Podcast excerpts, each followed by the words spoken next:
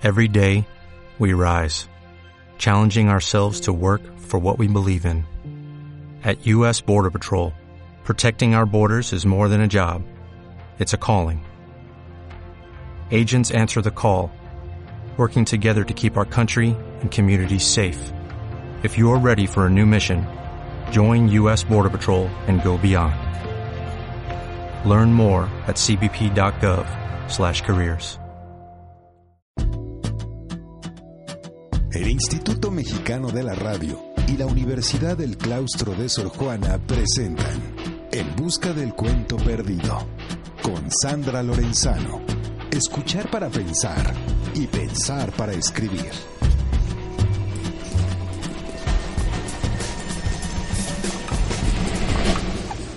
Hola a todos, bienvenidas y bienvenidos a En Busca del Cuento Perdido. Yo soy Sandra Lorenzano y como todos los martes a esta hora, los invito a que se sumen a esta celebración de amores y complicidades literarias. ¿Escuchan el silbato del tren? También este año eso quiere decir que empieza nuestro viaje por la palabra y la música. Y muy feliz año nuevo para todos. ¿Cómo no empezar con ese deseo? Yo lo que quisiera es que ustedes todos tuvieran un 2016 pleno de sueños, de deseos, de amor, de proyectos, de risas y abrazos compartidos, que eso es algo tan importante para hacernos feliz y de mucha salud, sin duda. Que este nuevo año, que este 2016 sea generoso con cada uno de ustedes y con nuestros países. Y hoy, que es 5 de enero, el primer programa del año, iniciamos con compañía, porque está con nosotros Elvira Lisiaga, nuestra querida Elvis, la reina duende. Hola Elvis, feliz año Hola, nuevo. feliz año nuevo. Por Gracias fin te tenemos otra vez aquí. Sí, los extrañaba. Rico, ¿no? Que podamos hacer entre las dos lo que hoy les vamos a proponer, que es un pequeño recorrido por algunos, muy pocos, la verdad, de los muchos y maravillosos libros que se publicaron en nuestro país a lo largo de 2015. Una suerte de resumen, propuestas, sugerencias, para que no se pierdan de leer en este año que inicia. Y yo empezaría, porque estamos en En Busca Por del Cuento. Perdido, con cuentos, por supuesto, y con un tema que es recurrente ya en nuestra literatura actual, las fronteras. En este caso, me gustaría recomendarles la antología de cuentos que se llama El Norte, que compiló Eduardo Antonio Parra, uno de los grandes, grandes cuentistas de nuestro país, y que publicó Ediciones Era. De Martín Luis Guzmán a Luis Jorge Bone, la selección preparada por Parra recorre 100 años de historia a través de la pluma de 49 narradores del norte del país. Entre ellos están, por ejemplo, Alfonso Reyes, José Revueltas, Elmer Mendoza, Jesús Gardea y Cristina Rivera Garza, entre muchos otros. Suena bien, ¿verdad? ¿Te gusta eso, Elvis? Me gustan, me gustan las antologías y las colecciones porque finalmente una siempre está alimentando a la otra y, y- y siempre hay eh, líneas invisibles entre los cuentos que son muy interesantes de descubrir. Sin duda. ¿Y tú qué propones? Pues eh, en este en este programa en el cual tuvimos que apretar algunos títulos porque ya después comentaremos con los que nos quedamos con muchas ganas de recomendar. ¿Qué te parece si seguimos con el libro de Héctor de Mauleón que se llama La ciudad que nos inventa? Crónica de seis siglos. Está publicado por Cali Arena y es un libro delicioso, propone un recorrido a la vez histórico pero también anecdótico por nuestra Ciudad de México y va desde el relato de lo sucedido con el cadáver de Hernán Cortés hasta la demolición del cine Teresa, pasando por las primeras fotos tomadas en la ciudad, los pasadizos secretos que se dice que hay en el subsuelo o los fantasmas que habitan el edificio de correos, por ejemplo. Se trata de un libro divertido, es un libro entretenido, sumamente informado y sin duda bien sorprendente. Me encanta poder pensar que puedo pasear por la ciudad teniendo en mente esas historias de entre cosas curiosas, fantasmas, históricas.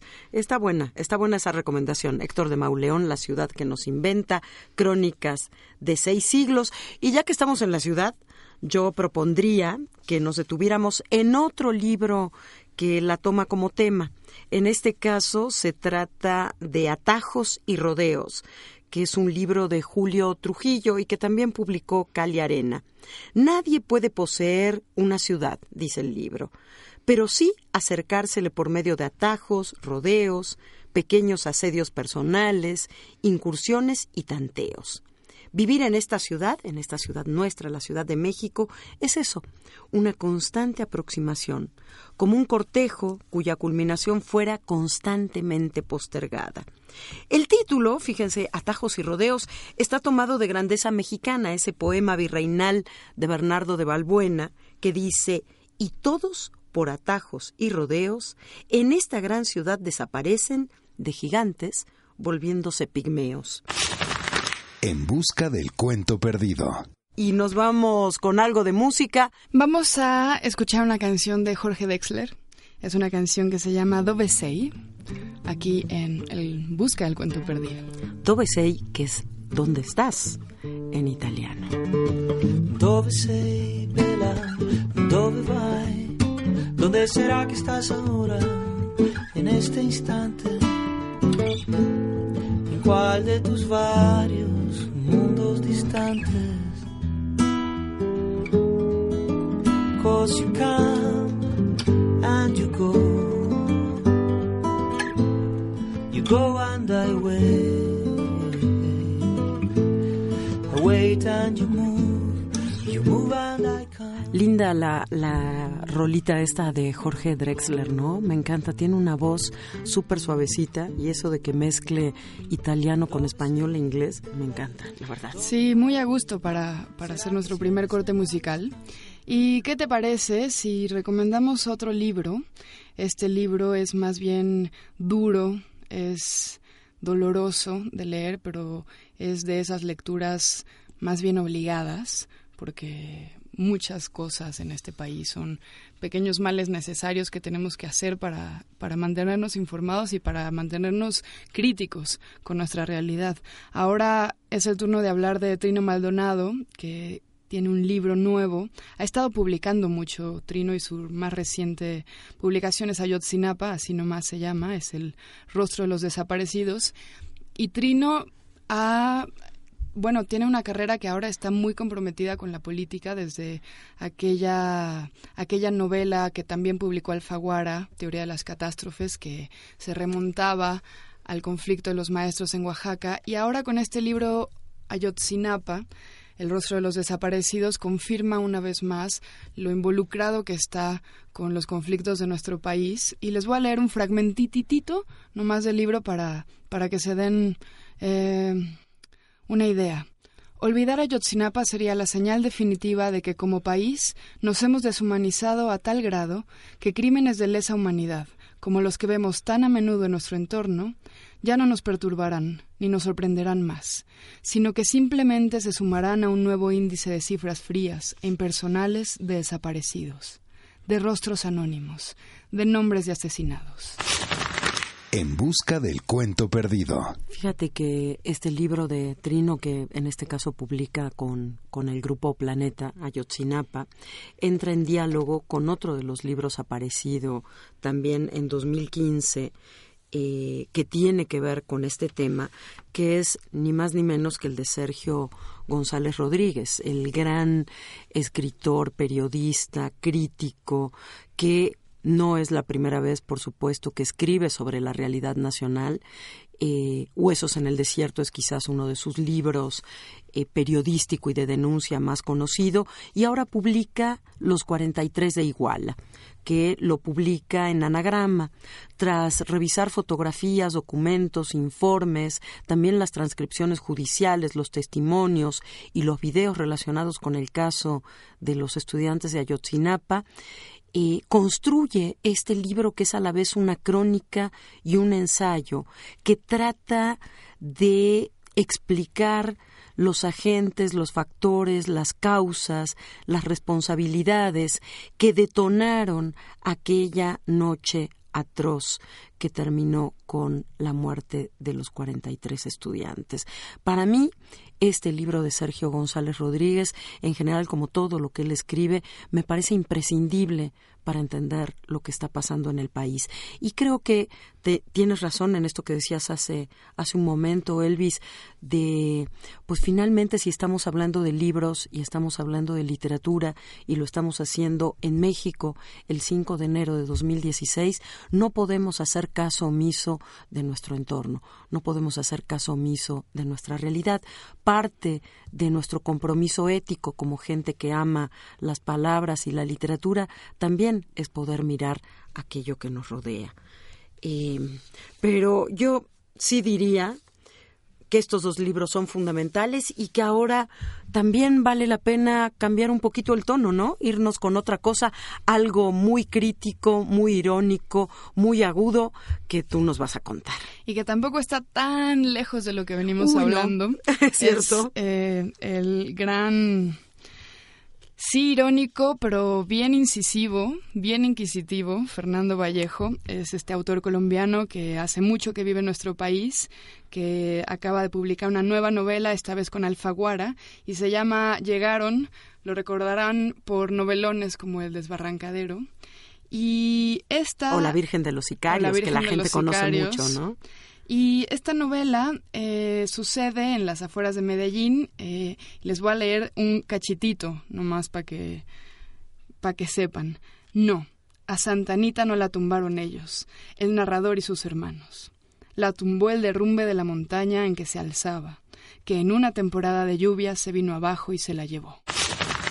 La verdad que Fernando Vallejo es uno de esos autores al que hay que leer siempre, ¿no? El tipo tiene primero una pluma y un español privilegiados y además un sentido crítico social desde otro lugar del que veníamos hablando, no desde el periodismo, no desde la crónica, no desde el ensayo, sino desde estas construcciones narrativas cáusticas al máximo, ¿no? Maravilloso. Pues nos vamos entonces también con Llegaron de Fernando Vallejo y ahora algo de música otra vez? ¿Puede ser? Vamos a ir ahora con algo de música clásica, especialmente pensado para los escuchas de Horizonte.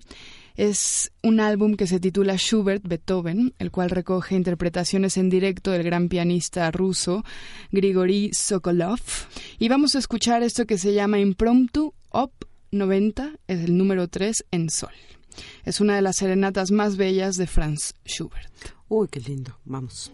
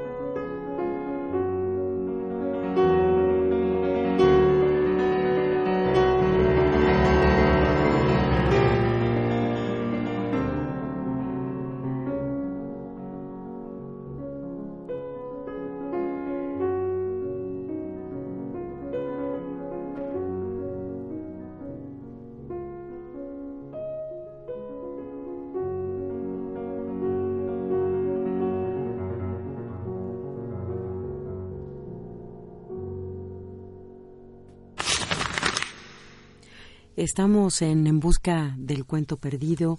Yo soy Sandra Lorenzano y está acompañándome Elvira Lisiaga, Elvis, la reina duende, a quien ustedes conocen muy bien. Y estamos haciendo un breve recorrido por algunos de los muchos y maravillosos libros que se publicaron en nuestro país en 2015 y así empezamos el año. Yo, fíjate que retomando tu propuesta de Fernando Vallejo, yo quiero continuar con estos autores latinoamericanos que viven en nuestro país y en ese sentido me gustaría mucho recomendarles la novela de Gastón García Marinozzi. Se llama Viaje al fin de la memoria, está publicada por Tusquets y a mí me encantó realmente. En ella se cruza la historia de un niño del exilio argentino con la historia del ataque a las Torres Gemelas y un periodista que debe llegar a Nueva York en un coche bastante destartalado y con un par de acompañantes maravillosos como personajes eh, para cubrir la nota. Y ese viaje, ese viaje que lo lleva desde la Ciudad de México hasta Nueva York en un carrito, y se convierte en un viaje, como sucede en muchas buenas novelas, en un viaje de descubrimiento de sí mismo. Es una novela entretenida y a la vez profunda y para hacer una primera novela, claro, se le nota el oficio. Gastón García Marinozzi lleva muchos años en el periodismo, en la escritura, en los medios, y ahí está. Y de esta novela, fíjate, Elvis, que tenemos tres ejemplares para regalar. Qué buena noticia, yo Está bueno, ¿no? uno. ¿Sí? Entonces, mira lo que tienes que hacer, tienes que hablar a los números de teléfono que Quique Gil nos va a decir ahora. El teléfono en cabina es 560 108 02. Y pues ya que la gente, mientras están hablando y quieren ganarse la novela de Gastón, eh, Viaje al fin de la memoria, a mí me gustaría que, que habláramos de dos celebraciones que tuvimos en 2015 que representaron sendos sendas publicaciones, sendos libros. La primera celebración es la de los 20 años de la publicación de la novela de nuestra querida amiga Rosa Beltrán, La Corte de los Ilusos, una novela que ganó el premio Planeta en 1995 y ahora se hace esta edición conmemorativa. Es la primera novela, fue la primera novela de Rosa en la cual reinventa la vida y la muerte del único emperador mexicano, don Agustín de Iturbide.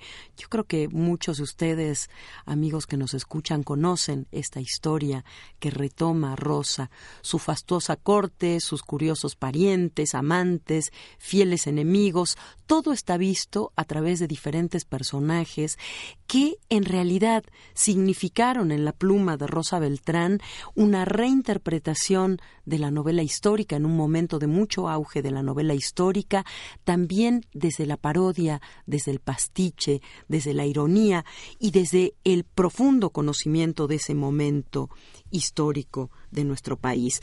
Así que felicidades desde aquí a Rosa Beltrán, un fuerte abrazo y qué bueno que se haga una edición conmemorativa por este aniversario.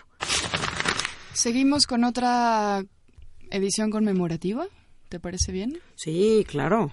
No sabes las ganas que tengo de comprarme esta edición del 50 aniversario de Farabev o la crónica de un instante de Salvador Elizondo. Uf, sí, yo también Eh, quiero. Además, eh, es un libro, una novela de Salvador Elizondo que, que fue desde luego un dramaturgo, ensayista, narrador, traductor, crítico, además de poeta y escritor mexicano que, que es lectura obligada Farabev. Y esta edición tiene textos de muchos otros escritores mexicanos al respecto o respecto de esta novela para celebrar a manera de textos de ceremonia, digamos.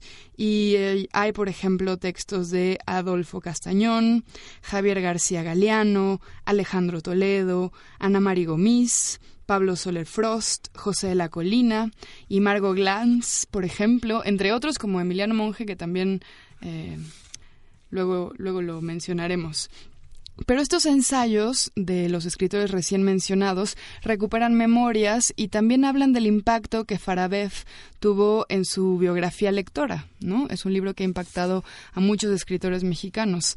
Además, tiene la edición materiales inéditos sobre el proceso creativo de Elizondo, que, que me parece maravilloso. Por ejemplo, facsimilares de su libreta de apuntes, documentos con los que trabajó el libro, libros que inspiraron su escritura, fotografías, etcétera. Y bueno, eh, resulta en la reproducción de las portadas que ha tenido esta novela en todas sus diferentes ediciones. Y por último, también contiene una reproducción a la vez facsimilar del manuscrito anotado por el autor, que esas son muy maravillosas cosas este que luego quiere uno enmarcar, ¿no? Totalmente. Fíjate que a mí lo que me gusta de estas ediciones conmemorativas, además de, del objeto libro y de, de, todo lo que se construye alrededor, es que vuelve a poner en la escena de lectura de nuestro país una novela tan importante como Farabev. Y yo ahí sí quiero contar porque es una de esas cosas, una de esas, esos recuerdos que, que te constituyen, que tuve el enorme privilegio de tenerlo como profesor a Salvador Elizondo en la Facultad de Filosofía y Letras de la UNAM, eh, con un curso maravilloso sobre el Ulises de Joyce. Solo el Ulises. Solo el Ulises durante todo un semestre. Íbamos, íbamos deteniéndonos, ni siquiera es suficiente un semestre para leer el Ulises, pero él se iba deteniendo en aquellos pasajes que le parecían más significativos y nos iba contando y explicando y para mí fue una de las grandes experiencias que tengo muchas de haber pasado por la facultad. Para mí la facultad es, es uno de mis lugares en, en la vida y en el mundo, pero ese curso de Salvador Elizondo me descubrió un mundo y también me descubrió su propio mundo, su propia escritura, su propia literatura. Así que yo celebro contigo esta edición del 50 aniversario de Farabev y, y, gracias al Colegio Nacional por hacer algo así, ¿no? Sí. Así que sí, iremos el 15, iremos juntas a comprar nuestro libro. Y ahora, fíjate que lo que hemos dejado fuera, y no está bien, es la poesía. Así que yo propongo que vayamos cerrando con poesía. Uno de los libros que apareció el año pasado, en 2015, fue el de Rocío Cerón, que es una poeta, una estupenda poeta joven mexicana, que además es amiga de este programa, profesora del programa de escritura creativa y de la licenciatura en escritura creativa de la Universidad del Claustro de Sor Juana. Y pues la vamos a escuchar a ella diciendo uno de sus poemas del libro Nudo Vortex. 1974.200 segundos. La nave, la nota psicotrópica de una noche. Golpe, golpe, sampler. Se desconoce la sombra de un usuario portentoso de Twitter. Casi 5.000 seguidores equivocados eso lo dijo ya a la masa de electropunks el sacerdote de cobertizos. Reflejos, simulaciones, la estela psicotrópica deja una generación de alucinados. En busca del cuento perdido. Siempre es un gusto escuchar a Rocío Cerón leyendo o recitando sus propios textos. Realmente es una poeta eh, no solo muy interesante, sino que se ha atrevido también a jugar con diferentes lenguajes artísticos, no solamente con, con las palabras. Pues así que también vale la pena que, que ustedes, amigos que nos están escuchando en este primer programa del año de En Busca del Cuento Perdido, vayan a la poesía y vayan a la poesía de Rocío Cerón. Y claro, nos queda muchísimo en el tintero, muchos libros que vamos a ir también recomendando cada semana, pero tú tenías un par que que no querías que se nos pasaran. Yo también tengo un par que no quiero que se nos pasen. Simplemente damos títulos y nombres. Muy rápido, una novela de Random House que se llama Umami, de una escritora mexicana que publica por primera vez una novela. Es Laia Jufresa. Y otro libro de cuentos, para cambiar de género, Daniela Bojorques, que publica con Tumbón Ediciones, una colección de cuentitos titulado Óptica Sanguínea. Los dos muy recomendables y de mujeres y mexicanas. Muy bien, yo me voy con tres hombres, Tierras Arrasadas de Emiliano Monge, Pozos de José Ramón Ruiz Sánchez, el más conocido Joserra, y México de Antonio Ortuño que se ha comentado prácticamente en todos los medios y ya hablaremos, ¿no? Más adelante de estos libros. Solamente quiero decir que también tenemos a Laia Jufresa a punto de dar un curso en el programa de escritura creativa, o sea que si les interesa tomar un curso con esta joven escritora, narradora mexicana, muy, muy interesante, pues si nos llaman también en este momento ese puede ser otro regalo que demos en En Busca del Cuento Perdido, ¿no? Y a mí me gustaría que la gente nos dijera qué cuentos y qué novelas y qué ensayos y qué poemas publicados en el 2015 les volaron un poco la cabeza para saber qué se lee fuera de tu cabeza y de la mía. Eso está bueno porque nos pueden mandar, nos pueden escribir al correo que es en busca del cuento arroba yahoo.com.mx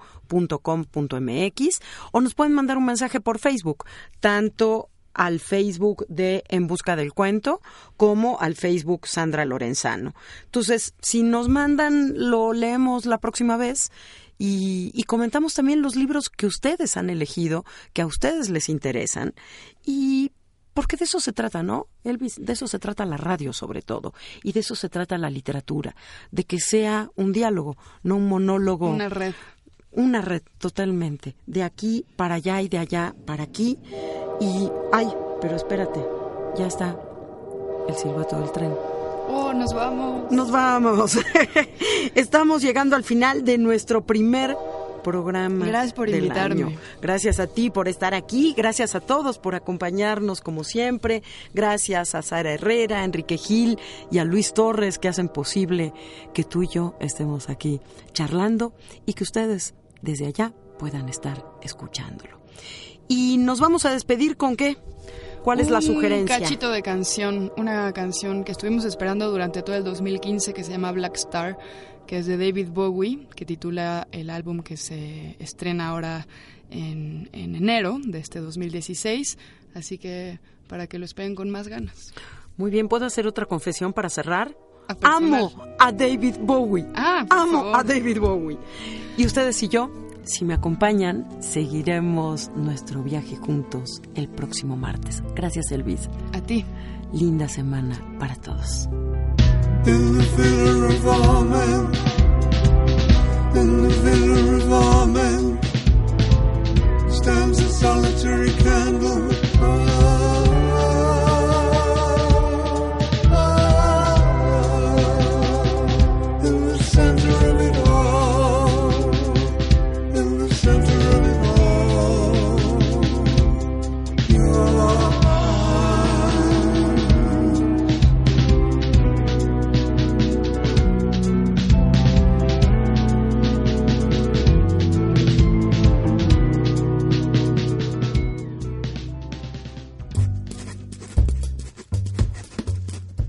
El Instituto Mexicano de la Radio y la Universidad del Claustro de Sor Juana presentaron En Busca del Cuento Perdido con Sandra Lorenzano.